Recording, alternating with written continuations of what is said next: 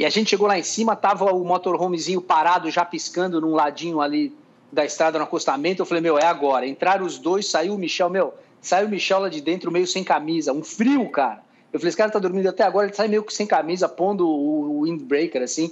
Eu falei, cara, não vai, o cara tá dormindo ainda. Cara, ele sentou na bike, desceu aquele negócio. Eu vinha devagarzinho da subida o tempo inteiro. A hora que ele entrou na bike e começou a descer, cara, eu tive que descer atrás dele de van, aquelas vans grandes. E ele, eu falei, esse cara tá dormindo ainda, não é possível, num pau descendo aquele negócio no frio. Foi uma das minhas memórias de esporte mais legais de estar tá tentando acompanhar ele de van atrás num túnel.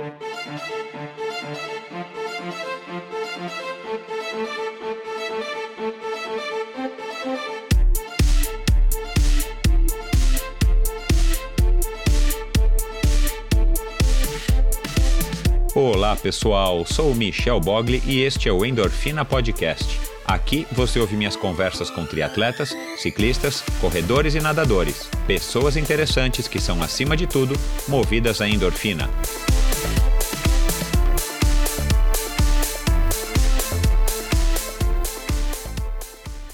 Olá pessoal, sejam muito bem-vindos a este episódio especial do Endorfina. No episódio de hoje, na verdade, não é um episódio, e sim uma retransmissão de uma gravação que eu fiz no começo dessa semana no canal MTB90 do meu amigo Bob Nogueira. Eu fui convidado para participar de uma live no Facebook dele, minha primeira live face, via, via Facebook. E ele me chamou para bater um papo aí sobre o endorfina, sobre minha carreira como triatleta, sobre minha, minhas participações na Cape Epic, minhas incursões no mountain bike. Foi uma conversa bastante legal, uma conversa ao vivo, como eu falei, no canal MTB90, que para quem não conhece, vale a pena seguir e acompanhar. É um canal que surgiu um pouquinho depois do Endorfina e a proposta do Bob é dar uma cobertura pro mountain bike de uma, de uma maneira diferente do que vinha sendo feito até hoje. Se vinha, sendo, se vinha sendo feita, então ele trouxe uma abordagem diferente, uma, uma abordagem nova, fazendo coberturas ao vivo, fazendo transmissões também com, com qualidade superior de áudio e imagem. O Bob é, é formado em, em TV, então ele tem esse background, ele trouxe essa experiência dele, essa vontade dele, a paixão pela bicicleta que ele tem como eu e muita gente, e ele resolveu então canalizar isso num canal chamado MTB90. Então vocês sigam lá no YouTube, no Facebook, o site deles é, é canal MTB90. Peraí, deixa eu confirmar aqui. O site deles, desculpa, o site deles é mtb90.com.br e vocês acham ele também no, eles também no Instagram. E muito legal, eles já receberam Fernanda Keller para bater um papo, que já teve aqui, a própria Renata Falzoni, a Jaqueline Mourão, sem dúvida nenhuma, e tantos outros convidados e expoentes aí dessa modalidade tão bacana que é o mountain bike, e que agora é uma modalidade que nos deu um título de campeão mundial com o Henrique Avancini, agora no, no segundo semestre, agora não me recordo exatamente quando, mas não faz muito tempo ele sagrou-se campeão mundial. Então o Bob está surfando nessa onda super legal do, do mountain bike, fazendo um trabalho excepcional. E eu fui convidado então por ele, nós somos amigos aí há muitos anos, fui convidado para participar dessa live que ele faz toda segunda-feira ao vivo via Facebook a partir de uma, uma e meia da tarde. Então eu estou aqui fazendo, simplesmente colocando no ar a live que ele fez via Facebook. Estou colocando aqui no formato podcast e quem sabe ele se anima aí com o meu empurrão. Eu estou propondo para ele fazer também um podcast, porque eu acho que acaba abrangendo e atendendo, uh, atingindo muito mais pessoas do que só o YouTube e o Facebook. E é isso, pessoal. Esse episódio especial, então, é para quem é fã do Endorfina, quem é fã de mountain bike, quem é fã de triatlon, conhecer um pouquinho mais da minha história e da, desse bate-papo gostoso que a gente fez com a participação também do Fernando Avalone, outro amigo meu, um cara que, que participa do canal MTB90, mora lá nos Estados Unidos, foi um grande jornalista aí do ciclismo, do triatlo, mas principalmente do mountain bike, no comecinho aí dos anos 90 e, e foi um, um, um dos integrantes, a gente vai contar, a gente vai dar algumas risadas aí dessa passagem, ele também foi um dos integrantes da equipe que participou do primeiro Race Across America comigo lá em 1994. Então espero que vocês aproveitem. Esse é um episódio especial. É, a sequência de episódios toda quinta-feira continua saindo. E é isso, pessoal. Espalhem a notícia aí do canal MTB90. Se vocês não conheciam, passem a, a conhecer. Eu acho que vocês vão gostar. Aliás, eu tenho certeza de que vocês vão gostar. e continuem sintonizados no Endorfina. Obrigado, um grande abraço a todos. Fala galera da MTB 90 que acompanha o nosso canal aqui, o canal raiz do mountain bike brasileiro. E hoje a gente tem um convidado nessa live de segunda-feira, ele que é um, um, grande exemplo aí do, do triatlon brasileiro e que também seguiu para o mountain bike aí no, quando ele deixou as pistas oficiais do triatlon para o mountain bike, maratona e ultramaratona. Vamos apresentar vocês, galera. Bem-vindo, Michel Bogli. Legal, galera. Bem-vindo, bem-vindo, Bob. É um prazer estar aqui com vocês no MTB 90, nessa segunda-feira maluca aqui em São Paulo. Michel, já aproveitando, como é que era ser triatleta nos anos 90 em São Paulo? Cara, era uma experiência, uma experiência, na minha opinião, muito legal. Uma coisa que a gente discute bastante no, no Endorfina com os meus convidados é, da antiga. Não dá para a gente comparar é, o triatlon de hoje com o triatlon de, da época que eu competi e, e, eu acho que isso é uma máxima também no mountain bike, enfim. O que a gente pode fazer é olhar para trás para ver o que, que a gente, como é que a gente viveu aquilo como é que era a, o esporte na época. A tecnologia, né? Tecnologia e, não, e principalmente a, a, tecnologia é importante porque ela afeta no desenvolvimento do esporte é, do ponto de vista da performance. Mas uma coisa que parece que é um, uma unanimidade entre as pessoas daquela época e as pessoas que estão aqui hoje é que o triatlon ele mudou bastante do ponto de vista da interação social e da comunicação entre os atletas Sim. e que não dá para dizer o que, que é melhor e o que, que é pior simplesmente a gente não tem como é, voltar atrás e naquela época a gente está é, com os avanços que a gente tem hoje com Facebook, com Live, com Instagram e mesma coisa do pessoal de hoje fala assim: olha, não usa Facebook, não usa Instagram, não posta nada nas redes sociais, é impossível. Então, a conclusão que eu estou chegando, embora não seja definitiva, é que cada época é uma época e a nossa época foi maravilhosa, sem dúvida nenhuma. E eu tenho certeza que para quem está fazendo triatlon ou mountain bike hoje, a época também com certeza está maravilhosa e vai ser assim para sempre. Sei, agora essa coisa da mídia social é, é, é, uma revolução né, na imagem dos esportes em geral, né? Porque hoje o atleta ele consegue se comunicar com o patrocinador ou o perfil de audiência dele imediatamente. Acabou a corrida, a gente já sabe o que está acontecendo. Antigamente demorava um pouco, né, Michel? Até a gente digerir o que aconteceu no Troféu Brasil de Santos, por exemplo, levava um bom tempo, né? É, então, esse, esse é o lado, esse é o lado que eu acho que o esporte se beneficiou bastante. Haja visto o que vocês têm feito aqui também no MTB 90. Você acompanha, essa... Michel? Acompanho, com toda essa cobertura e, enfim, é, vocês estão fazendo a informação chegar quase que instantaneamente para um número enorme de pessoas de uma maneira fácil que, que, e, e acessível às pessoas e que as pessoas gostam de consumir. E eu acho que isso que é o, que é o legal. Agora, tem o um lado que muita gente critica que as redes sociais estão tomando conta das relações estão tomando lugar das relações interpessoais de carne e osso. Certo. E eu ouço as pessoas comentando isso, né, da geração mais, mais nova, que, enfim, que isso talvez não seja tão legal. Então, a, a opinião que eu tenho a respeito das redes sociais e pelo que eu já ouvi, Sim. já li, a gente ainda está vivendo uma época que a gente não sabe o que fazer nem como reagir às redes sociais, a esses avanços da tecnologia. Talvez daqui a 5, 10, 15 anos, a gente vai poder olhar para trás e vai ver, cara, a gente exagerou de um lado, a gente pecou claro, por um claro. outro. Então a gente está num momento. demais, né? Muita gente se expõe aí nas mídias sociais. Lembrando até que você vê que o, o, já teve outras plataformas que, que saíram do ar, por exemplo, o Orkut, Orkut. né? O MySpace, o ICQ, tinha várias uh, tecnologias que iam andando e, e, iam deixando de existir. Eu acho que o YouTube ele tem, ele é sólido por causa do Google e ele é uma plataforma séria, Michel. Não dá para comprar view, é auditado, até porque tem remuneração. Então, claro. não é uma, uma coisa assim, uma ferramenta meio uh, uh, promocional. É um negócio que quem consegue entregar o melhor conteúdo consegue ter a melhor audiência, consegue ter Sem os dúvida. números certos. E, e, outra, cresceu muito o esporte né, é, é, na mídia. Então, hoje em dia, você tem um canal para falar de mountain bike.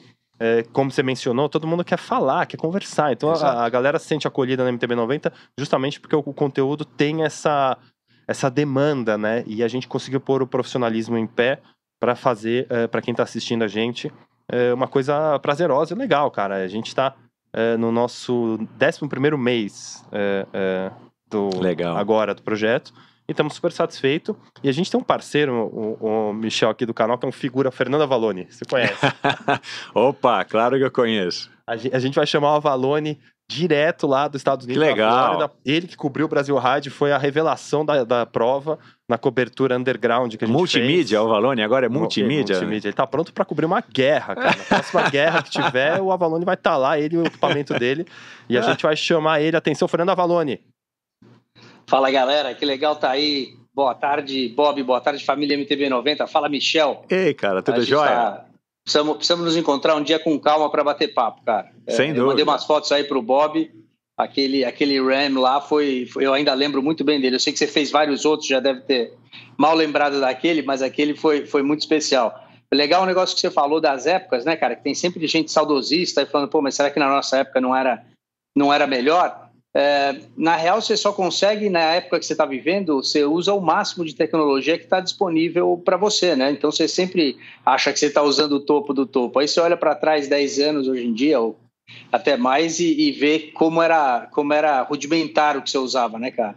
É, o que você falou é verdade. Toda época vai ser legal e a gente sempre vai olhar para trás e falar: meu, como é que eu corria com aquilo? Ou qualquer outra coisa, né? Qualquer outro verbo você coloca aí. É, não, e a comparação acho que fica muito difícil de fazer, né? Porque, enfim, a gente não consegue, como eu falei, a gente não consegue voltar agora com a tecnologia de hoje e viver aquele momento, porque já passou.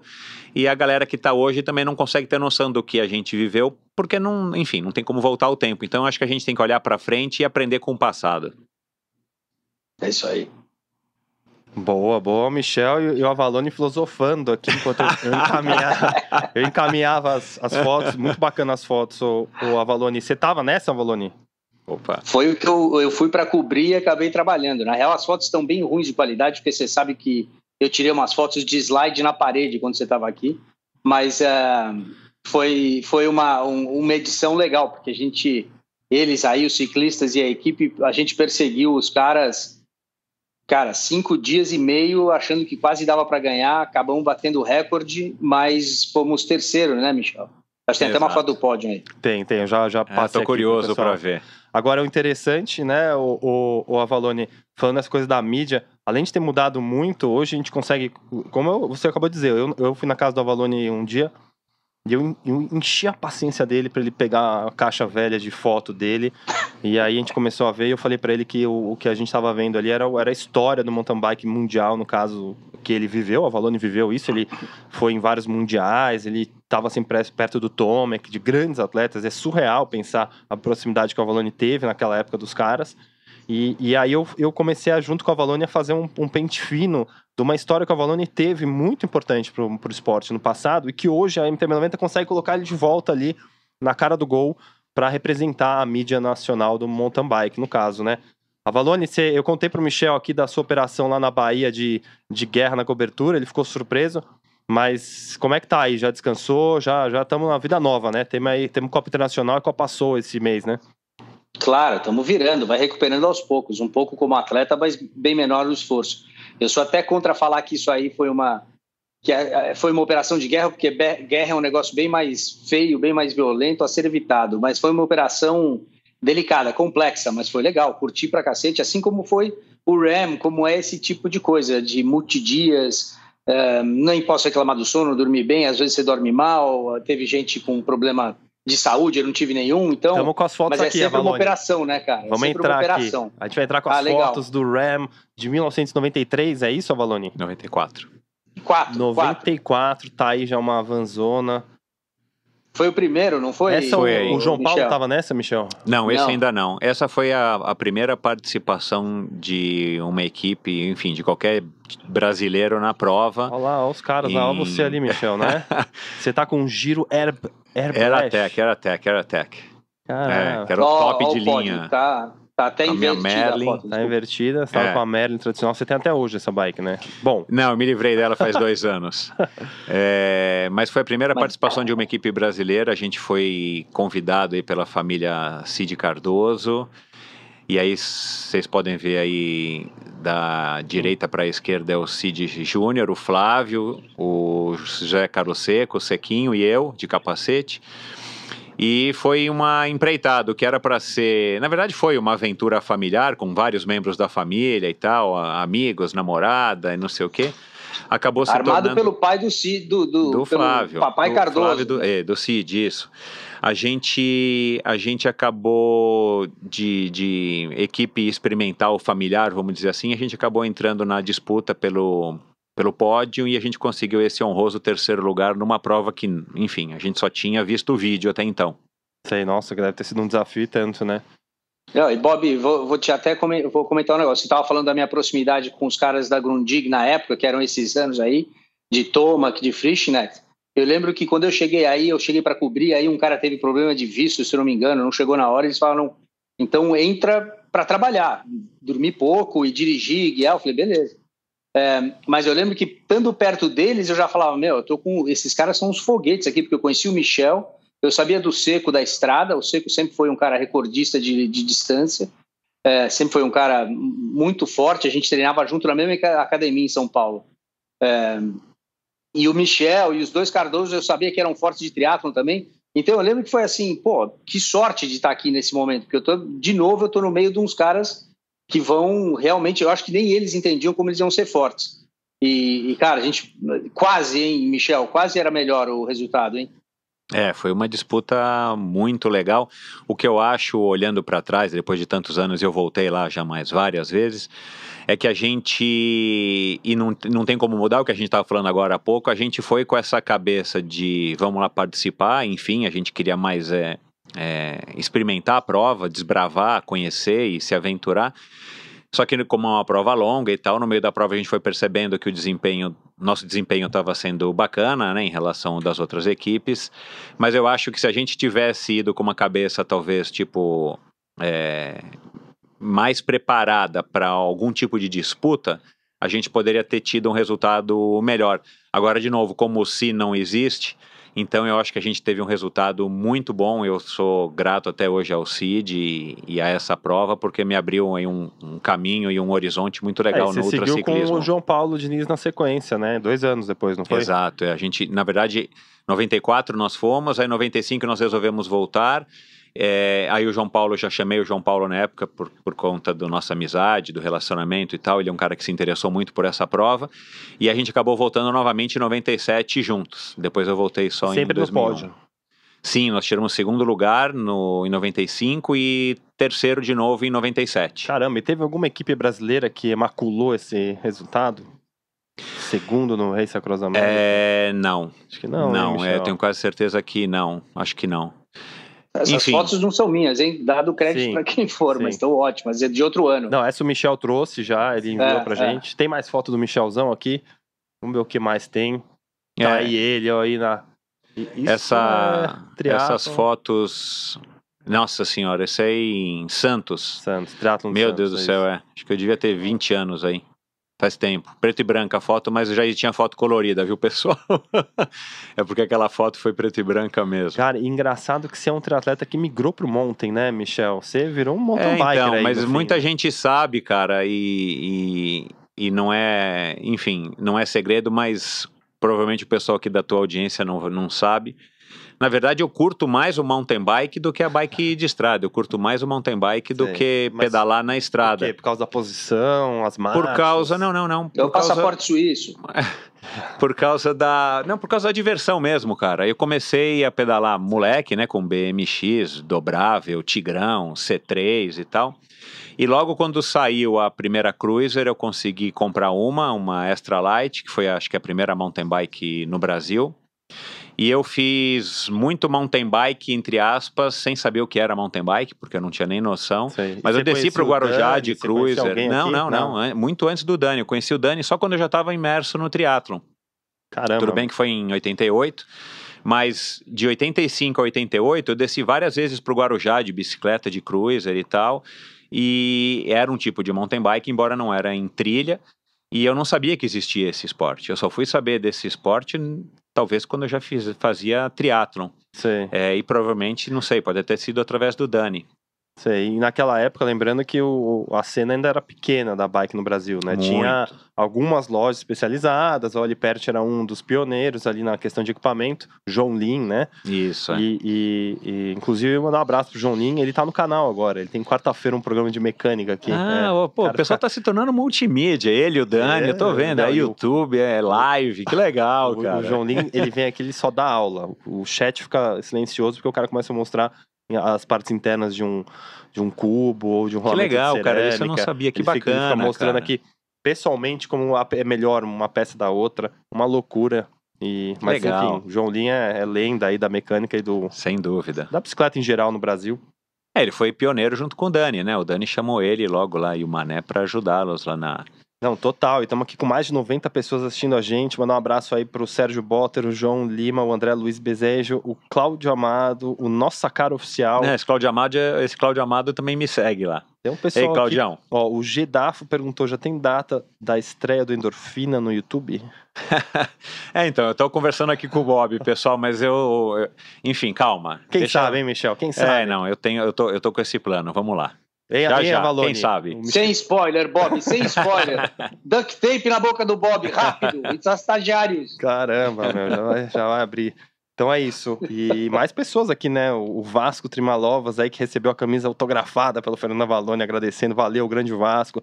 O Gerson Jesus, o Mailton Gebrim Farias, o Ivanildo Bastante, o M50 Emerson Marinelli, o Ricardo Total Bike, o Fábio Oliveira Santos, é, a galera acompanha aqui as lives de segunda-feira. E essa, essa coisa do que a gente estava falando aqui, né, Michel? Você falar de bike, você conseguir é, descobrir um pouco mais do, da bike através da, do YouTube é muito legal, cara. É uma coisa que acho que é, faltava. Infelizmente a TV aberta não entregou pra gente na nossa geração isso. A gente é. ficou refém de algumas emissoras conseguirem passar um pouquinho do, do nosso esporte. Mas, cara, a tecnologia chegou pra. Então, eu vou gravar um, um, episódio daqui a pouco com um triatleta que estava me contando a história dele. Ele ficou conhecendo o triatlon em 1994, que foi esse primeiro ano aí que eu fui com o Avalone para o Race Across America. Ele era garotinho ainda. Ele me disse que ele ficou conhecendo, ficou sabendo que haveria um triatlon é, através de um panfleto.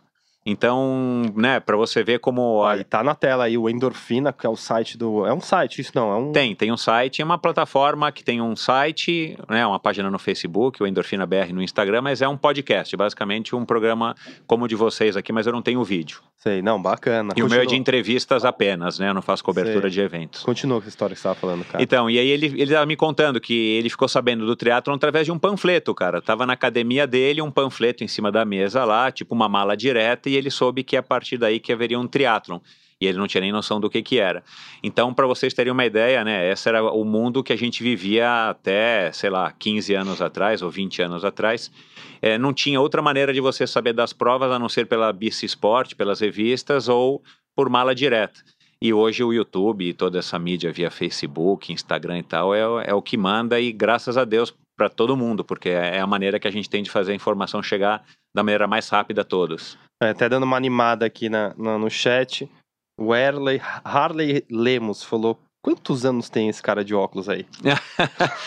Pô, cara, 49 anos, meu. Sou de 49. 69. É, você começou no triatlon ali, quando você bombou no triatlon, hum, você tinha quanto? Eu comecei no triatlon com 18, né? Eu joguei polo aquático por 5 anos no Clube Pinheiros. Aí, a hora que eu já estava me desiludindo, enfim, estava cansado do polo aquático, eu vi um pôster de um triatlon dentro do clube, triatlon em Santos, e aí eu estava treinando para o triatlon, caí de BMX, torci o pé, não consegui par participar desse triatlon, mas foi bom porque aí eu consegui uma Caloi 10 emprestada e comecei a treinar uma vez por semana 30 quilômetros e fui para Angra dos Reis sozinho, competi com uma barra de chocolate dentro da minha sapatilha para eu comer na área de transição. Caramba, e em 1900, em março de 1988 eu participei do meu primeiro triatlon.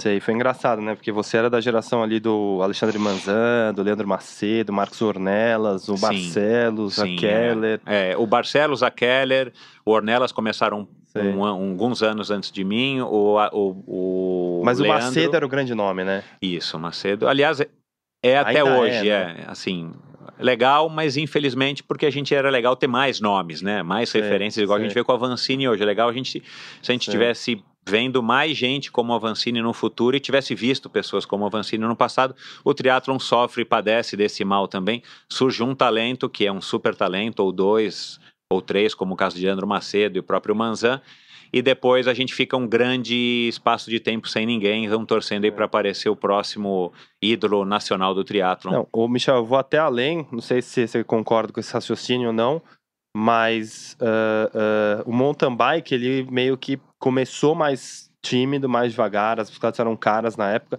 e o triatlon começou muito forte, né? Tinha revistas, tinha o Peter Wade da Trek despejando recurso no, no esporte, as, os triatletas. Que foi um grande incentivador, não, né? Um ídolo para é. muitos empreendedores no Brasil. É. E também a galera do triatlo, querendo ou não, tinha um poder, poder aquisitivo maior para viajar para as provas de fora, ter as bikes de titânio, etc, né? As lojas tal. Então você vê que talvez rentavelmente o triatlo no começo dos anos 90 foi mais forte. Mas o mountain bike com a, a, o tempo, acho que ultrapassou o teatro. É, né? então, eu, assim. O, eu digo comercialmente, em números, né? Num, num, chu, num, num, chute estimado, com, conversando com alguns organizadores de prova, eu arrisco dizer que a gente tenha hoje no Brasil algo entre 7 e 10 mil triatletas participando de pelo menos uma prova no ano, né? Porque se o cara só certo. treina e não compete. O que é um bom Mas número. mais ou menos é um 10 mil pessoas. É, é. É o nicho do nicho do nicho. Eu não tenho ideia do número do, de mountain bikers que participa de pelo Sim. menos uma competição. O Avalone, a gente fez uma conta, não fez? Qual que era uma conta que a gente achou que tinha mais ou menos umas 300 mil bicicletas de um valor é, assim. É. Mas era uma conta diferente, né? Eu acho que essa conta de quantos participam em uma prova é muito interessante, mas para nós no mountain bike é complicado calcular isso, né? Porque os organizadores não vão é, liberar muito isso e não sei o quanto de controle tem, quer dizer, tem que olhar. Mas é, é, você acha que tem só isso, Michel? Eu achei que tinha mais triatleta, cara. É, é assim, conversando com os principais organizadores, a gente estima algo nesse número, entre 7 e 10 mil, e pode ser que eu esteja falando aqui uma completa besteira, porque, de novo, não é nada que foi calculado, foi com base na, no número de inscritos nas, nas provas desses organizadores e, e, e fazendo uma projeção para outras provas, mas o mercado de triatlon talvez ele seja um pouco mais enxuto, ou muito mais enxuto do que o mountain bike, porque organizar uma prova de triatlon é muito mais complexo do que organizar uma prova de mountain bike. E custoso, bike. né? E muito e mais custoso. custoso. E treinar também mais custoso, é, claro. Mas eu acho, eu acho um número muito pequeno, é, eu acho que ele até já pode ter sido maior, a gente tinha categorias no triatlon, categoria exército, categoria militar, enfim, que é uma coisa que hoje em dia quase não se tem. E, e por conta disso eu acho que a gente também perdeu. E, e a gente tem e aí eu que estou re revivendo um pouco da história do teatro no Brasil através dos meus convidados, a gente tem provas é, de antigamente que tinham mais inscritos do que tem hoje. Então, assim, o que a gente vê hoje e o que talvez o público que esteja nos vendo aqui hoje no, no canal de vocês é, enxergue mais, ah, o Iron Man. O Iron Man, de fato, cresceu um absurdo no Brasil, né? Através aí, principalmente do trabalho do, do, Galvão, do Carlinhos né? Galvão. Mas o Iron Man é uma, duas, são agora três, quatro provas e eles atraem as pessoas que também já fizeram outras provas ou eventualmente só quem participa dessas provas, o que de novo acaba gerando polêmica, é, porque são pessoas que consomem a marca, o, consomem a marca, consomem o produto Ironman, a franquia Ironman, e elas não querem saber das outras provas, que são as provas que, que teriam que dar sustento para o Ironman em termos de participantes. Você acha que é desbalanceado essa é, a estratégia do triatlon num todo. É, na verdade, é porque, é porque, enfim, não houve uma estratégia elaborada, acho que não houve um trabalho que poderia ter sido feito, embora também complexo de, de se imaginar esse trabalho, entre confederação, federação e organizadores. É, e eu já recebi o Galvão no, no Endorfina. E a gente conversou bastante sobre isso também, e eu concordo plenamente com ele. Ele está fazendo o papel dele, representando uma marca forte no Brasil, e isso não é um problema nenhum, enfim, não é desmérito de ninguém. Sim. E ele faz um trabalho bem feito que acaba atraindo as pessoas para a prova dele. Agora, essas pessoas muitas vezes não estão indo para outras provas, ou participam uma vez na outra prova e já quer participar só das provas do Ironman ou 70.3, por N razões, inclusive a organização que o Galvão faz das provas, que é sensacional, e claro, a marca, a franquia, a história do, do, do, desejo do cara ser um Iron Man. Isso é, isso é muito legal e a marca conseguiu construir. Mas está é, tá faltando é, investimento de todos os lados no triatlon mais curto que a base. A gente não vai ter uma nova Fernanda Keller se a gente não tiver uma menininha começando na prova lá de, de super sprint, que vai durar meia hora, é, e fazendo muitas dessas provas, né, comendo muito arroz e feijão, fazendo Sim. provas curtas, para um dia se tornar uma nova Fernanda Keller da vida. Infelizmente, a gente não tem esse trabalho. Surgem pessoas boas, por exemplo, a Pamela Oliveira agora foi quarta colocada no Mundial de 70.3, mas é um, é um talento esporádico e que veio da natação, o que a, não é desmérito e nenhum. E a CBTRI está com quem hoje? Não tinha uma campanha do Juraci Moreira? Sim, a CBTRI, a CBT teve eleição faz dois anos. Quem ganhou? Quem ganhou foi o Marco Laporta e que esse ano saiu para assumir a, a Confederação Brasileira de. de a, o Comitê Olímpico, desculpa. Ah, é? De ele, ele, é uma, uma, uma função dentro do Comitê Olímpico, perdão, agora eu não vou me Sei. recordar. Então a gente está com o vice-presidente no lugar da presidência. Tem uma equipe boa lá, inclusive com o Armando Barcelos Sim. como vice-presidente, o próprio Virgílio de Castilho, que foi um atleta olímpico Opa. nosso, ele está como CEO. Mas assim, é, eles ainda estão num processo de é, juntar, reagrupar para ver o que, que vão fazer. E claro, o Mubonde não para, eles estão trabalhando para arrumar o que foi feito ou consertar ou saldar é. as dívidas do que foi do que ficou do, do da administração passada para sim poder se organizar e, e, projetar o futuro. Eu faço parte do conselho independente, né? São três membros que foram eleitos. Eu fui eleito esse ano é, com muita honra para participar desse conselho. Então a gente está trabalhando nisso, mas é um processo é super altruísta, porque é um processo de longo prazo, é um processo que a gente é, almeja ver frutos daqui a 5, 10, 15, 20 anos. Então, assim, é um trabalho de formiguinha mesmo. Então, bacana. Não, mas para, Michel, parabéns. Desculpa te interromper aí, Bob, mas parabéns. Eu não sabia que estava tão bem equipada a Federação de Triatlon. É. Que bom, cara. Saber é, então. que esses caras estão lá. Eu sei que, se eu não me engano, o Leandro já estava num, numa, num conselho do Ministério do Esporte que julgava os projetos de lei de incentivo ao esporte. Eu acho que ele já estava é, como um dos membros ali analisando projetos de esporte. Então, que bom que. Isso aí é ótimo, cara. É isso aí, galera. Esse foi mais um anúncio da Sense. Vou mandar um abraço aí pro Henrique Ribeiro, o Marley, o Nildo, a galera toda da Sense que apoia o canal.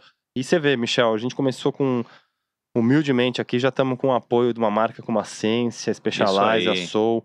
Muito Bacana, legal ver o retorno né, do mercado. Então, eu acho que é, é o que é, é, esse é o benefício enorme que traz o, as redes sociais esse avanço da tecnologia que vocês estão conseguindo captar aí na, na essência.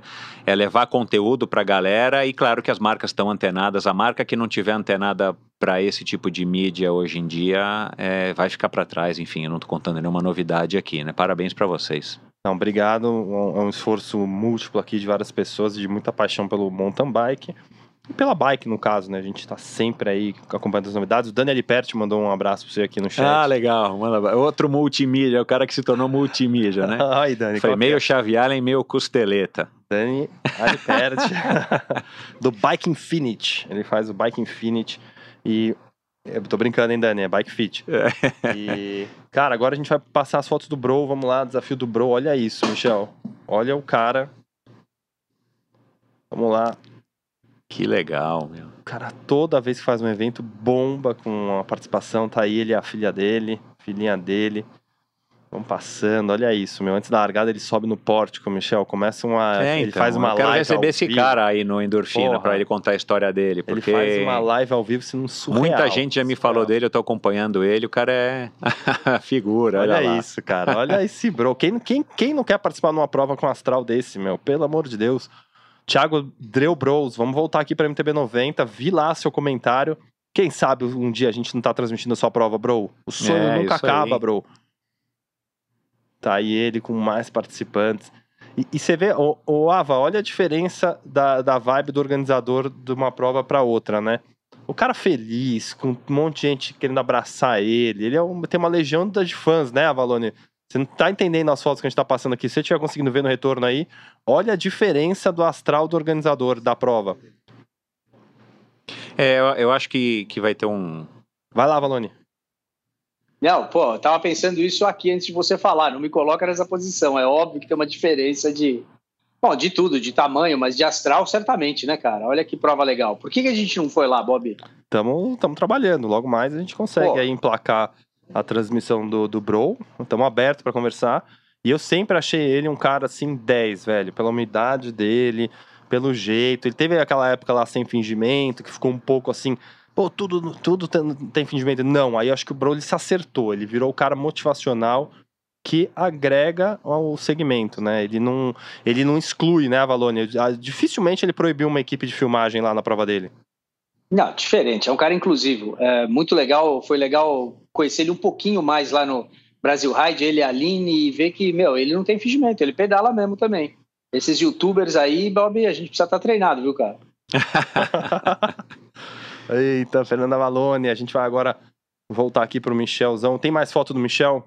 Vamos por ele de montem lá, porque queria conversar com você de mountain bike. Pode tá, falar, mas deixa eu só falar rapidinho. O, o, eu tô achando que tá. Que, que esse.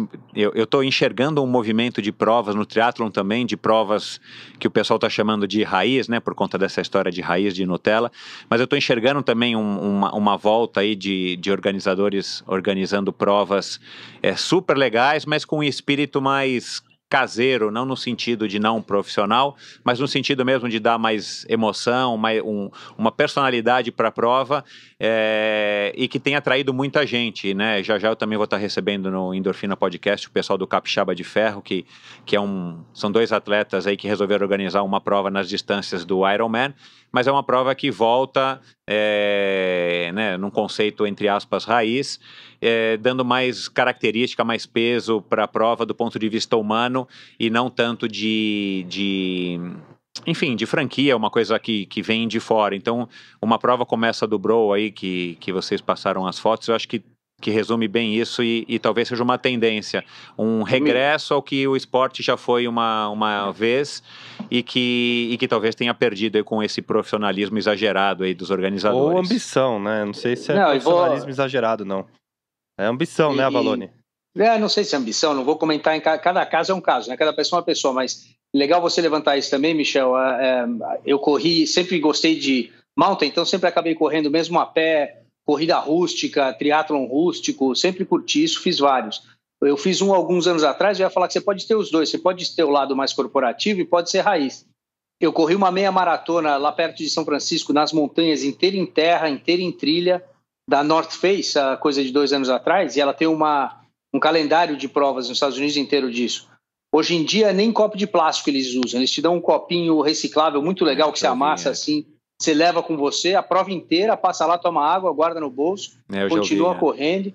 É, e, e, e, quer dizer, não cria nem isso. E tudo num parque maravilhoso, com um astral muito bom e tudo reciclável, orgânico e, e pensado, dimensionado para não ser um negócio que explode de público.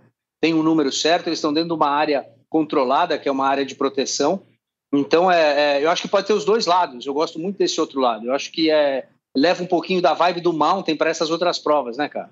É, então, eu, eu acho que a gente vai viver uma, uma, uma nova onda aí dessas provas revival, vamos dizer assim, que são boas, bem organizadas, mas elas elas pecam mais por, esse, por esses caprichos, esses detalhes, que é como as provas eram feitas antigamente, né? O, o próprio dono da prova correndo, organizando, o, o cara, né, é, fazia tudo. Então eu tenho percebido no triatlon isso e eu acho que talvez seja uma tendência aí. E eu sei que nos Estados Unidos acontece bastante assim. É, e, e, um dos motivos, né, só para a gente não se estender muito aqui, eu acho que a gente tem um problema grande aqui no nosso Brasil, que é o tal do custo para você organizar uma prova né? É tudo tão caro, tudo tão custoso que às vezes o organizador ele tem mesmo que se profissionalizar num nível que ele deixa algumas coisas de fora ou ele perde alguma coisa da prova. O romantismo ele perde. Perde o romantismo, exatamente, Bob. Pra, porque o cara tem que focar no, no lucro e, aí a gente não precisa realmente chamar de, de, de, ganância ou de tal, mas o cara tem que focar no lucro porque senão o cara não, não paga a prova no final do, do dia. Então, é, eu acho que arrumar um meio termo, né, chegar num nível aí de meio termo entre uma prova bacana, legal, organizada por pessoas que curtem o negócio e você também ser profissional ao mesmo tempo, acho que aí está onde as pessoas vão acertar e se perpetuar nos seus eventos. Não, bacana. E também lendo os comentários aqui do Diego Negreiros, pedindo para mandar um abraço pro pessoal de Itajaí. Se prepare, Itajaí. Dia 1 e 2 de dezembro estamos aí na fábrica da Soul, transmitindo ao vivo a Copa Soul. Grande Murilo Fischer, um abraço a você e a todo mundo da Soul. Vai ser demais. Estamos já preparando uma programação bacana. A gente vai mostrar até a a cabine de pintura da Soul lá, um negócio surreal que o Murilo Fischer uh, tá trabalhando, ele e, e, e, a equipe técnica da Soul. E também lendo aqui o Joaquim Neto falando que o ciclismo é feito por amadores. No final, somos nós que pagamos a conta. Então, focar nesse público é muito benefício, é um benefício ótimo, né? Inteligentíssimo, inteligentíssimo, é isso aí. Aqui, ó, Miller Felício, pergunta pro Galindes como foi vencer a prova de Porto Seguro. Não, pergunta pro. Ó, lá, já... pro Michel. Pergunta pro Michel como foi vencer a prova de Porto Seguro, onde o Galindes ganhava tudo. Era o Iron Man, né? Era, era, era, um, era um, não, era um meio Iron Man, a gente chamava naquela época de meio Iron Man de Porto, meio, meio Iron Man internacional de Porto Seguro. É, nessa, nessa, época não existia esse conceito de 70.3 e era maior... Era do Madruga ainda, não? Era do Madruga, era do Dja Madruga, acho que foi a penúltima prova é, que aconteceu em Porto Seguro. Em 96, foi 96, eu tive a felicidade de ganhar esse meio Ironman e conseguir desbancar o Galindes, até então fui o primeiro brasileiro a vencer ele em solo nacional aqui, né, ele só ganhava. Ah, cara, foi super legal, assim, claro que na hora você curte demais e tal, é, para mim só caiu a ficha a hora que eu tinha, que eu cruzei ali de chegada, porque o Galindes era um, de fato um corredor muito melhor do que eu, muito melhor do que eu, mas a vantagem que eu abri dele no ciclismo é, foi o suficiente para eu conseguir ganhar na corrida. Mas, cara, assim, eu fui o melhor naquele dia, né? Tanto é que eu nunca mais ganhei dele e, na verdade, um ano depois eu acabei largando o triatlon para me enveredar para as provas de, de aventura, as corridas de aventura que estavam começando no Brasil. Então eu também não. Eu tive a oportunidade de tentar defender o meu título, mas eu estava quebrado por conta do Race Across America e acabei abandonando a prova em 97, mesma prova em Porto Seguro. E depois, em 97, eu terminei minha carreira no triatlon e acabei migrando para as provas de aventura. Mas foi muito legal, cara, assim, não pelo fato de eu ter vencido dele, mas foi muito legal ter ganhado uma prova que era a prova mais importante do calendário nacional naquela época. É, em cima época. de um ícone que era o Galindes, né? Exato. E, e Lisan Almeida, nós vamos estar sim em Itajaí, cara. Copa Soul, confirmada, MTB90 ao vivo, fazendo para vocês aí uma transmissão bacana, com uma organização sensacional da Soul apoiando o canal. Inclusive também na Copa Internacional estamos aí filmando o Eliminator e a Maratona, galera, ao vivo no MTB90, vocês vão poder acompanhar. Pipo Campaiola e equipe já está a postos para a cobertura da Copa Internacional em, em Congonhas e eu e também a minha equipe prontos para Itajaí. A gente vai fechando o ano. Michel, a gente cobriu uh, muitas provas esse ano, né? A gente fez três Copas Internacionais ao vivo, transmitidos é, como legal, transmissor né? do evento. Uh, uh, a última Avalone veio para participar. o Campeonato Brasileiro também, uma audiência pesada lá em Parelheiros. Não tinha internet, a gente com caminhão de satélite conseguiu fazer a internet acontecer para transmissão. Essa é lá perto do Cocuzzi? É, na casa do Cocuzzi. Ah, eu conhecia a pista lá. Você eu fui lá? lá no lar. Eu fui doar umas bikes lá pro pai dele. Porra, legal, bacana. Cara, aquela pista lá é invocada, hein? Porra, invocada pra caramba. o cara fez um rock garden lá, caiu um monte lá, de gente. Imagino que lá não tem internet, né? Não, não tem. lá não tem internet, mas a gente levou a internet, galera. E aqui o Fernando Assunção, o melhor conteúdo do YouTube, Mountain Bike 90. Isso aí. 6 horas de São José dos Campos, ainda não vamos cobrir, não, Cláudio Amado. Se os organizadores nos procurar, podemos estudar aí qual que é, é o caminho para a gente ir uh, eh, para São José. Se eu não me engano, é o pessoal da Gamaia que organiza o Anderson. Então, estamos abertos a contatos aqui. Seguindo a live mais com o Michel. Michel, o pessoal aqui tá falando dos números, cara. A galera tá falando aqui, ó, Fernando Freitas, a CBTRI fala em 40 mil praticantes de triatlon.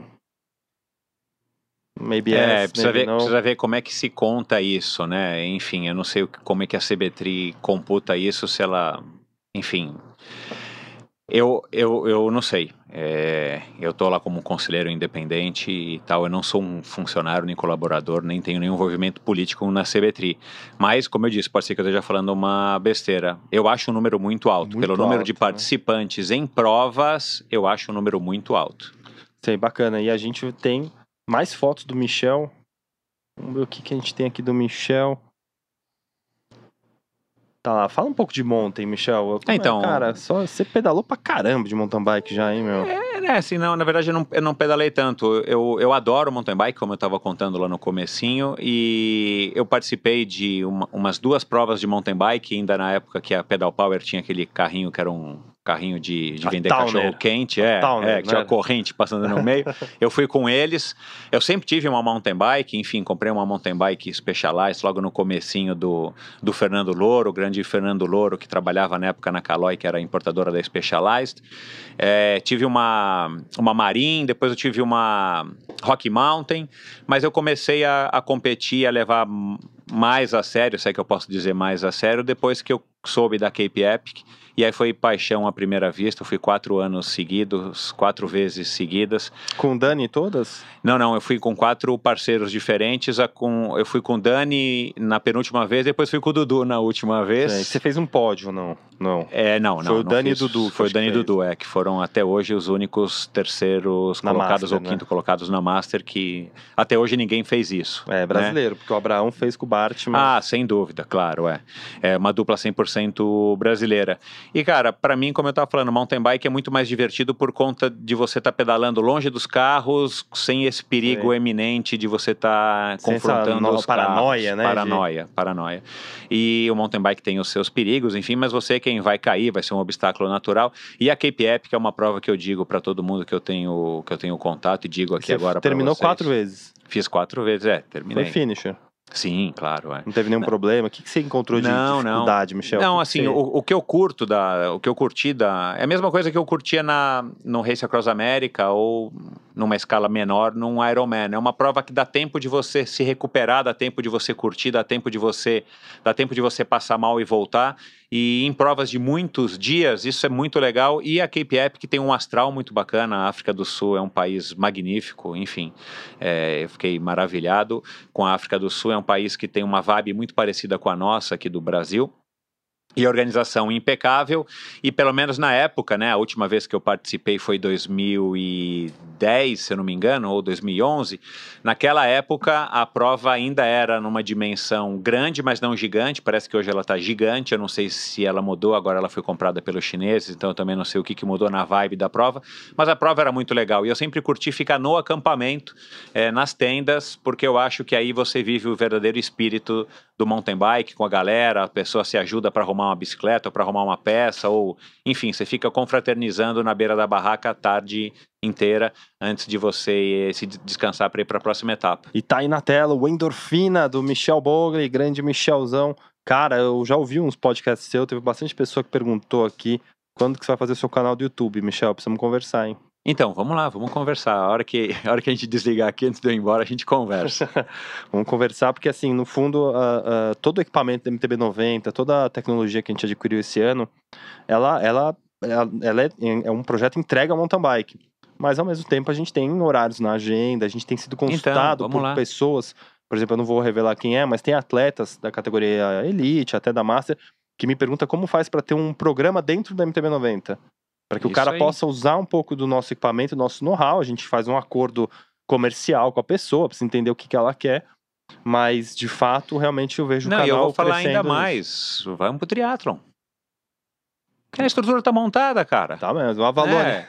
né? O Ironman, cara, o Ironman teve a cobertura, né? Acho que, sei lá, que ano que é terceiro, quarto, quinto ano pelo Facebook ao vivo. Sim. Cara, dá uma audiência mirabolante e, cara, as provas no Brasil não tem isso. Por que, que não, por que não ter a transmissão, né? As provas que acontecem no Brasil. Então, eu acho que o triatlon precisa de iniciativas... Precisaria de uma MTB 90, né? Ah, precisa de iniciativas Avalone, assim, qual era o, dúvida. o Avalone sugeriu um nome. Qual era o nome, Avalone, que você sugeriu? Eu acho que a gente não tem que falar mais nada. Sai da sala. Você tá louco, cara? Bom, enfim, é o um nome. Michel me liga quando acabar aí.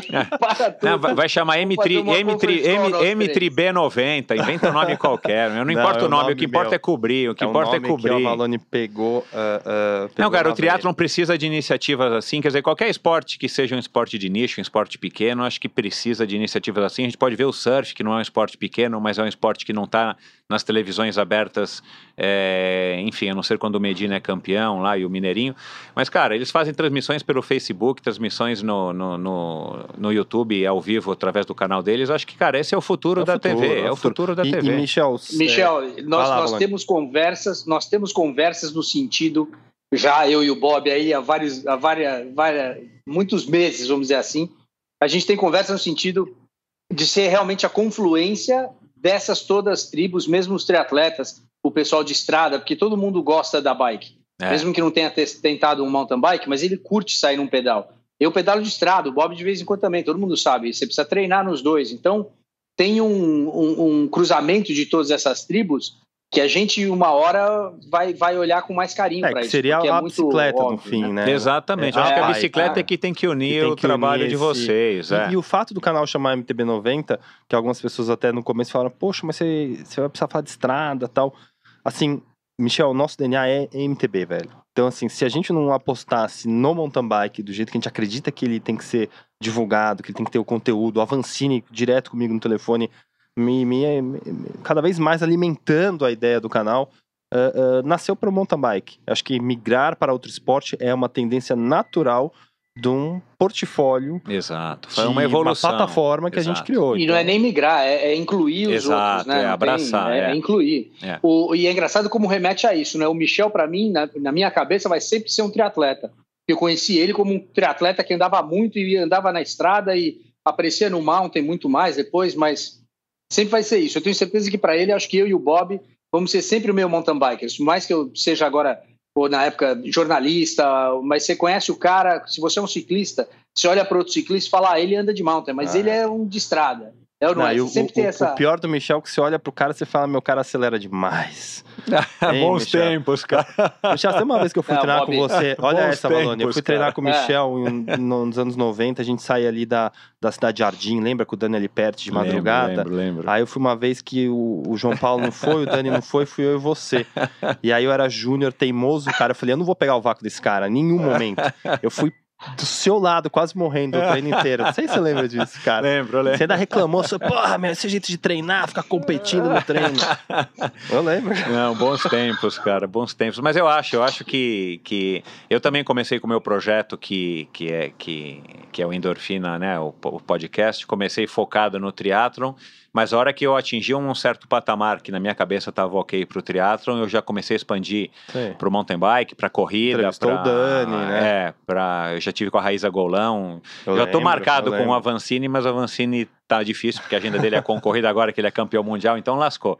Mas eu estou ainda na esperança, é... e eu vou gravar agora com, enfim, não vou ficar revelando aqui o nome de todo mundo, mas eu estou gravando também com novas pessoas aí do mountain bike, da natação, Poliano Kimoto, enfim. Então eu acho que é legal a gente poder dar esse espaço, não importa a modalidade, mas a gente poder dar esse espaço para os esportes que não tem tanta voz nas mídias tradicionais, e a gente ainda vai dominar o mundo com podcast, com YouTube, com Facebook Live. A gente ainda vai dominar a Rede Globo que se cuide. E o Jorge Volpão falando: seria sensacional a parceria com o Michel. Juntos somos mais fortes, ó. Olha lá. Não, galera... é isso aí. Não, e a gente já tá parceiro aqui, eu e o Bob. Pode deixar. Quem sabe a gente faz alguma coisa realmente mais, mais acertada, mas é isso aí, cara. A gente a gente, a gente tem, nós somos pequenos, né, no, em termos de esporte. Então, assim, eu acho que quanto mais a gente se ajudar, quanto mais a gente colaborar, eu acho que é, é, é mais legal para todo mundo. Gustavo Nakon, Nakoneskai. Duas mídias sensacionais, parabéns pela live de hoje, acompanho os dois. Olá, galera. Que legal, cara, obrigado. viu, Michel? Legal. E você apareceu no canal aqui no evento da Soul, lá na. Sim, no lançamento naquele, das bikes. Naquela live a galera já falou de você, lembra? lembro, falou, lembro, é. É, é eu tenho um públicozinho aí que tá cativo, graças a Deus, estou um ano e meio. Já gravado? 50 e. Acho que já foram ao ar 56 por aí. É. Que eu tive uns Sei. especiais, né? Eu fiz um especial com os brasileiros que participaram no Tour de France, que foram quatro até hoje. Esses eu não numerei, eu fiz ah, dois. É quem que você fez isso? Fiz com o Renan Ferraro, né? Que foi o primeiro brasileiro a correr o Tour de France. Depois eu fiz com o Mauro, que foi o único que ganhou uma etapa. Depois eu fiz com com Palha, Grande Palha, é, amigão meu, e fiz com o Murilo para encerrar, aliás, uma pessoa, uma pessoa fabulosa. Ele chegou para mim, uma história curiosa aqui de bastidores, né? É, já que vocês vão estar tá lá na Copa Soul e tal. Ele chegou para mim e falou: primeiro que foi difícil essa comunicação com ele, porque ele é um cara quieto, né? É, aí fiz a ponte através do João e tal, do André da Soul. Aí beleza, vamos gravar, vamos. Aí ele me passou todo o material dele. Aí eu falei, cara, a gente conversa aí pelo menos por uma hora, mas tem episódios que duram até três horas, né? Sim. Com o Renan Ferraro foram três horas de conversa muito legal, o cara contando a história dele. E essa é a vantagem do podcast, porque você pode pausar, ouvir no dia seguinte, ouvir no carro e tal. E aí ele falou, cara, eu só não sei se eu vou conseguir falar muito. Eu falei, ó, fica tranquilo né? Você vai falar o quanto você quiser. No final das contas foram acho que 2 horas e 40 ou 2 horas e 20. Nem ele acreditou que ele teria conseguido falar tanto. E foi um episódio muito legal, foi um dos episódios que eu tive maior número de audiência, porque o cara contou uma história Quer dizer, quase todo mundo, ou todo mundo que participou lá do Endorfina, assim, são histórias muito bacanas e inspiradoras e o Murilo não poderia ser é, diferente.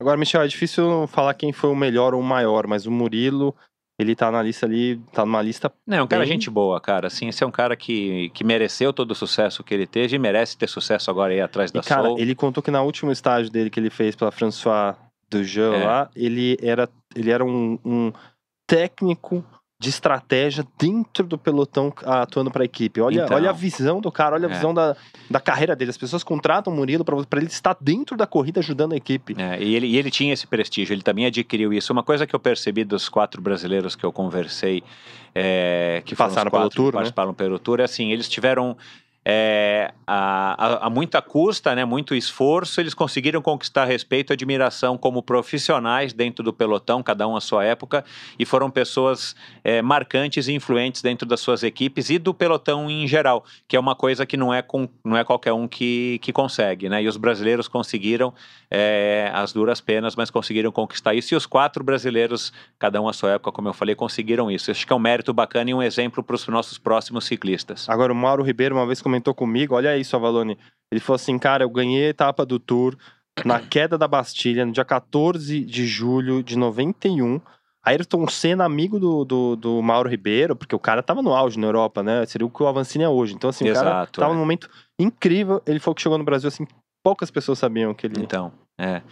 É assim, cara, infelizmente. E se fosse hoje, o então, que, que, então, aconteceria se então, o Mauro ganhasse hoje, cruzasse lá na queda da bacia? Meu, então, com, a, com a internet hoje ia ser um negócio. É, é.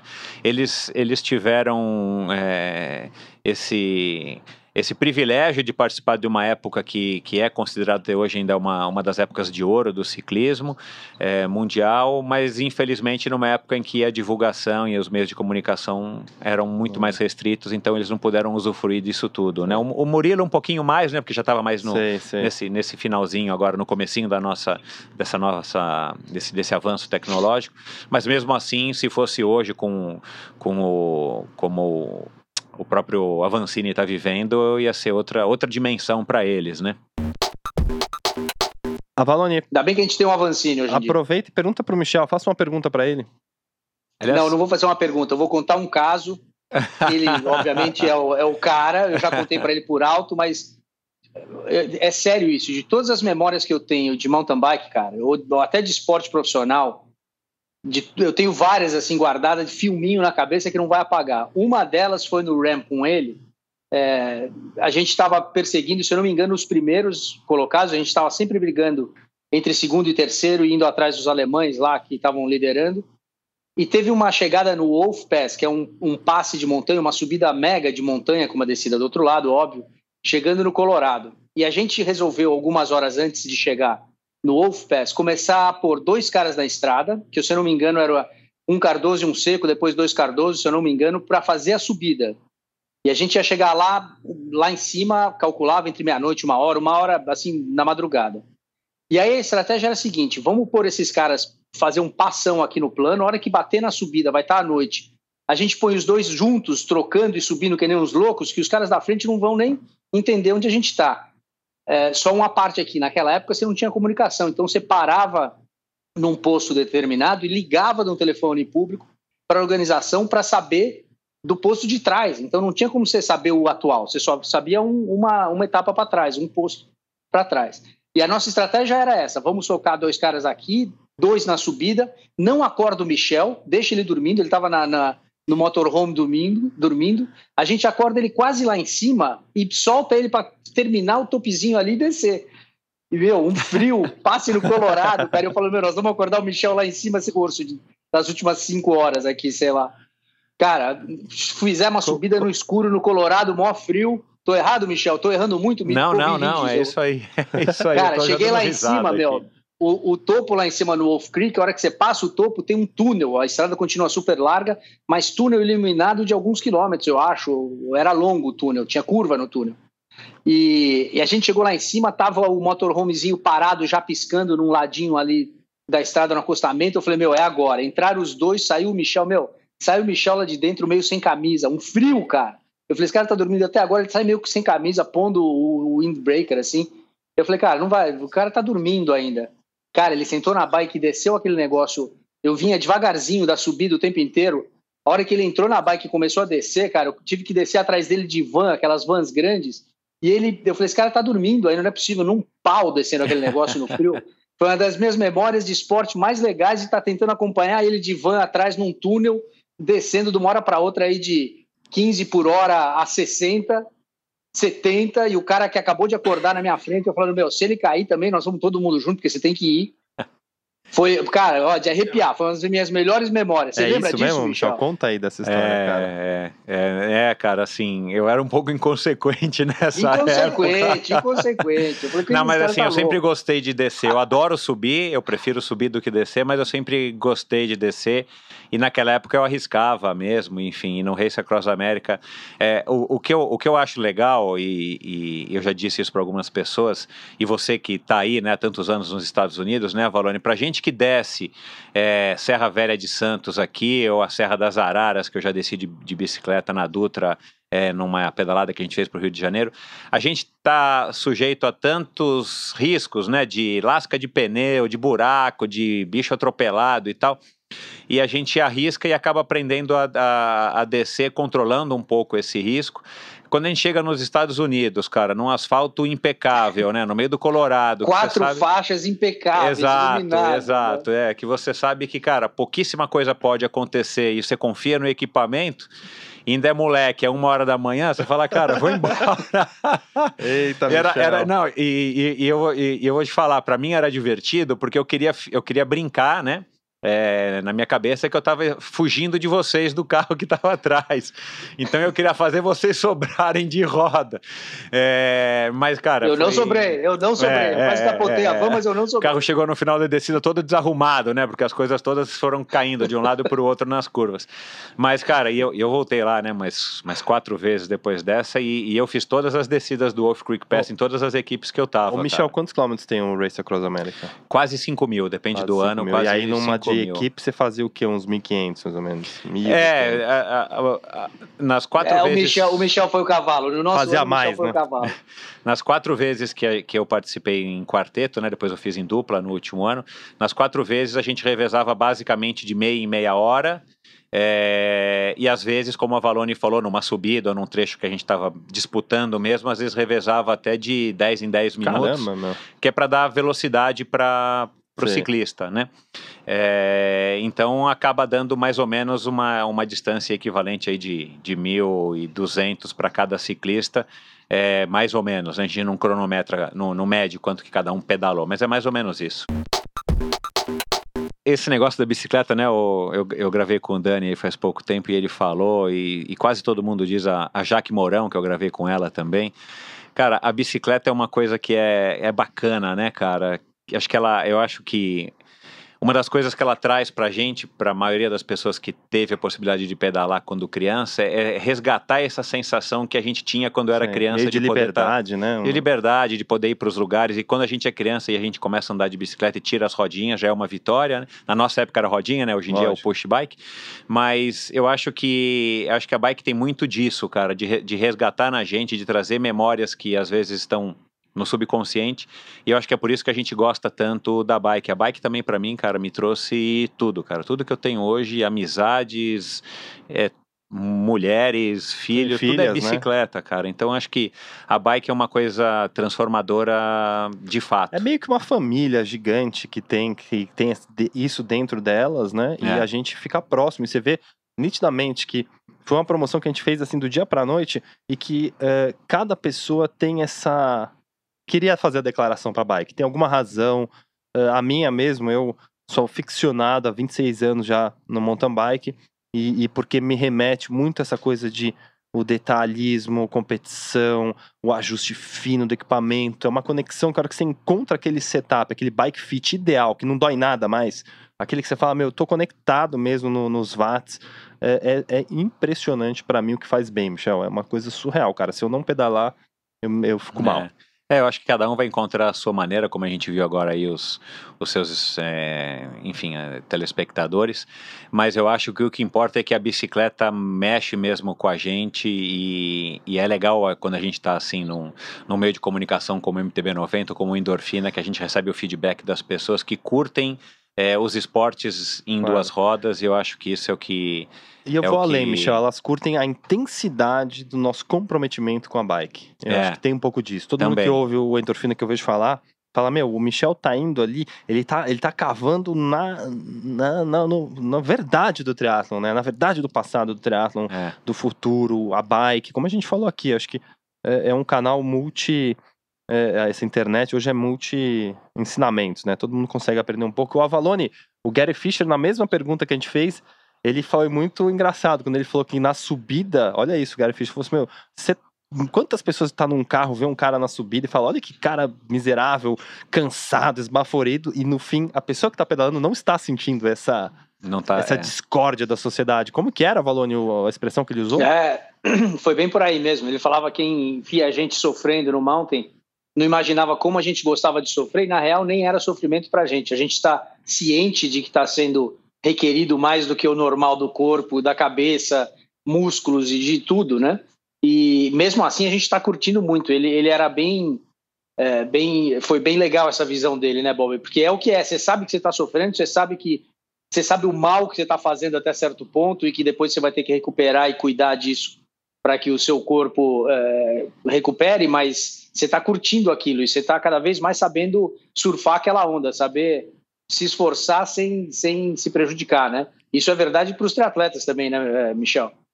É, eu acho que o, o sofrimento é, é relativo, né? E esses esportes de endurance em geral, eu acho que o, o sofrimento é um, é um componente que acaba atraindo as pessoas pro, não, não que ele atrai a pessoa, o sofrimento acaba atraindo as pessoas, mas que. O desafio, né? É, e, e, as pessoas que estão lá têm um, têm um ponto em comum, além de, de alguns outros, como é, que é o sofrimento. E as pessoas não se incomodam em sofrer porque é um sofrimento gostoso.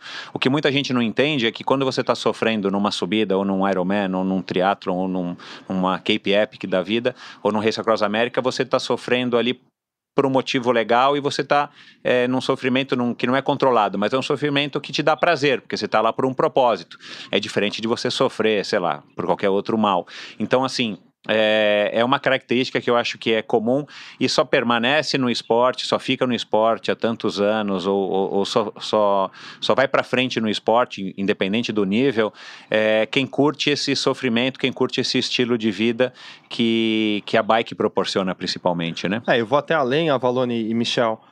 E essa coisa do sofrimento, né? Uma vez falaram assim, pô, mas o cara não come glúten, o cara não come, não toma Coca-Cola, o cara não sei o quê.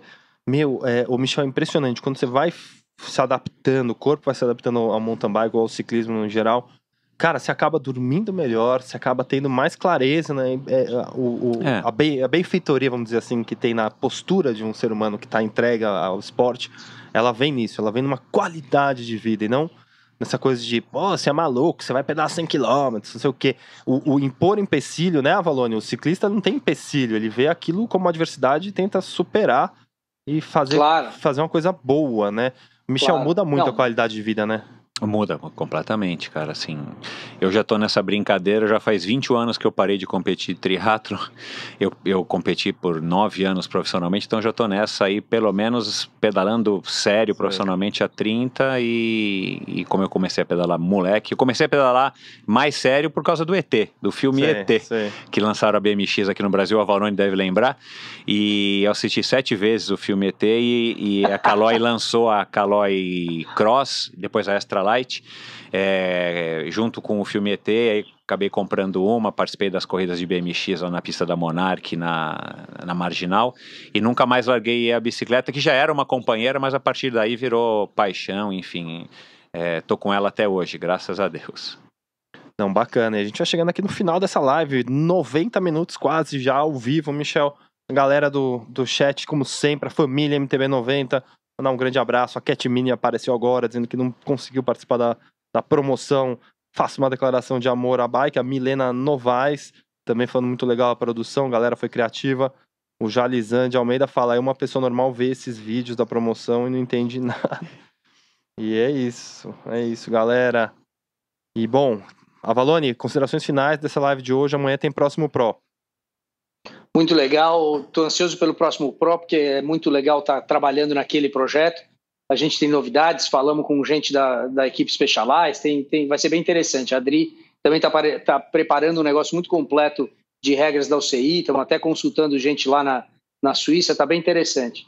É muito legal também ver o Michel, que fazia tempo que eu não conversava com mais calma com ele, a gente se viu rápido na Copa Internacional aí no Cycle Fair, mas passando no Cycle Fair.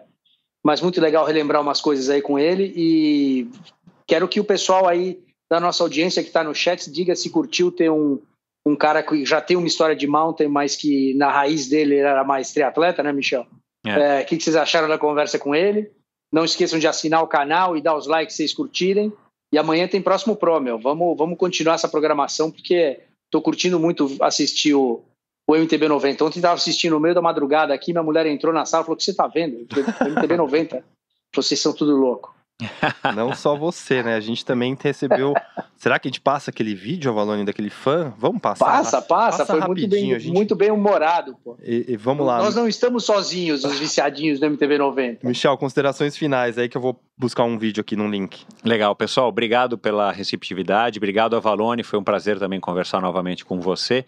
Obrigado ao Bob. Obrigado a todo mundo aí que que curtiu e está curtindo aí essa live. Sempre que me chamarem, pode deixar que eu volto e. Dá os seus endereços aí, Michel. Ah, fazer a propaganda, fazer, fazer, o jabá, legal. Jabá, é... jabá. Pessoal, o Endorfina Podcast você ouve gratuitamente no Spotify, no iTunes, você dá um, um Google no Google é, Podcasts, quem tem aplicativo, quem usa telefone com Android. Eu tenho o site no endorfinabr.com, você também ouve os podcasts lá. O podcast, para quem não sabe, é um arquivo de áudio, como essa live que a gente fez aqui pelo pelo, pelo com imagem. É, o podcast é somente um vídeo, é somente um áudio, aí você ouve isso pedalando, correndo, onde você estiver, no ônibus, no avião, no carro, via Bluetooth. E eu tenho esse programa que eu entrevisto as pessoas, os atletas, para que eles contem a história de vida deles. E é isso, pessoal, já estão aí com 50 e poucos episódios, Raíza Goulão, Jaqueline Mourão, como eu já falei aqui, vários triatletas é, atuais e antigos. E eu estou sempre evoluindo, sigam lá no Instagram, EndorfinaBR. E é isso, pessoal, foi um prazer, muito obrigado e sempre sempre que vocês me chamarem eu estou de volta. E eu vou tentar transformar esse episódio aqui hoje, se o Bob colaborar, Opa. num podcast que eu solto essa semana aí também no meu canal, para que vocês que não tiveram oportunidade de, de, de vir assistir aqui hoje poderem é, ouvir o MTB 90 na versão podcast em primeira mão. É isso aí, Milena Novaes. Ah, e lembrei mais uma coisa, tem umas fotos minhas no, no Instagram dele, hein? Ah, tem, é. O, o Instagram do Endorfina. Ele aí que é... não gosta de pôr crédito, o Desculpa, o Instagram do Endorfina é, tem umas fotos bem legais aí que recontam a história de cada personalidade que passou Bacana. pelo. O Thiago Emílio mandou duas vezes aqui o Fortaleza, 24 horas de Fortaleza, que você participou, né? Você organizou. Eu organizei durante sete ou oito anos. Caramba. Infelizmente, é, infelizmente, era a única seletiva na América do Sul para o Race Across America. Infelizmente, a gente não conseguiu dar prosseguimento. Era uma época bem diferente da época de hoje. Eu acho que hoje ela teria muito mais chance de ter sucesso. E quem sabe, eu, tô, eu tenho os planos de voltar com essa prova. Não posso revelar mais nada, mas é uma prova que ainda está guardada aqui no, no, no bolso aí, o, o projeto de estar tá revigorando uma prova seletiva para o Race Across América aqui no Brasil. Bacana. Agora vamos ver mais um vídeo divertido que a gente recebeu de um telespectador do MTB 90 enquanto a gente cobria a Ultramaratona da Bahia a namorada dele gravou um, um, vídeo que ele não desgrudava da live do Avalone. E a gente vai passar, é, é, verídico o vídeo, e porque você vê que tá na TV o Avalone. E o nome dele é Matias de Castro, Matias da Silva Castro, que mora na Áustria. Olha isso, galera. Ah.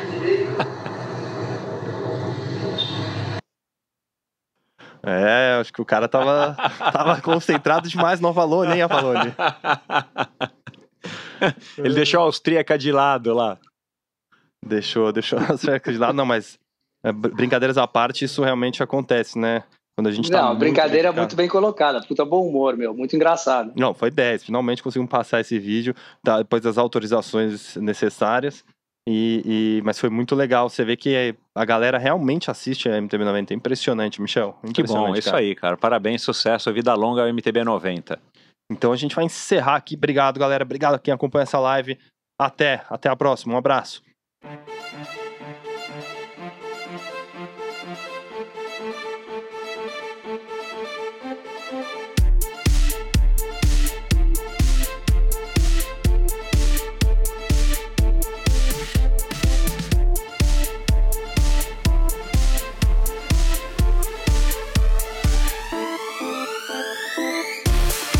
Obrigado por ouvir esse episódio do Endorfina. Se você curtiu, colabore assinando Endorfina na iTunes Store ou Spotify e compartilhando com seus amigos.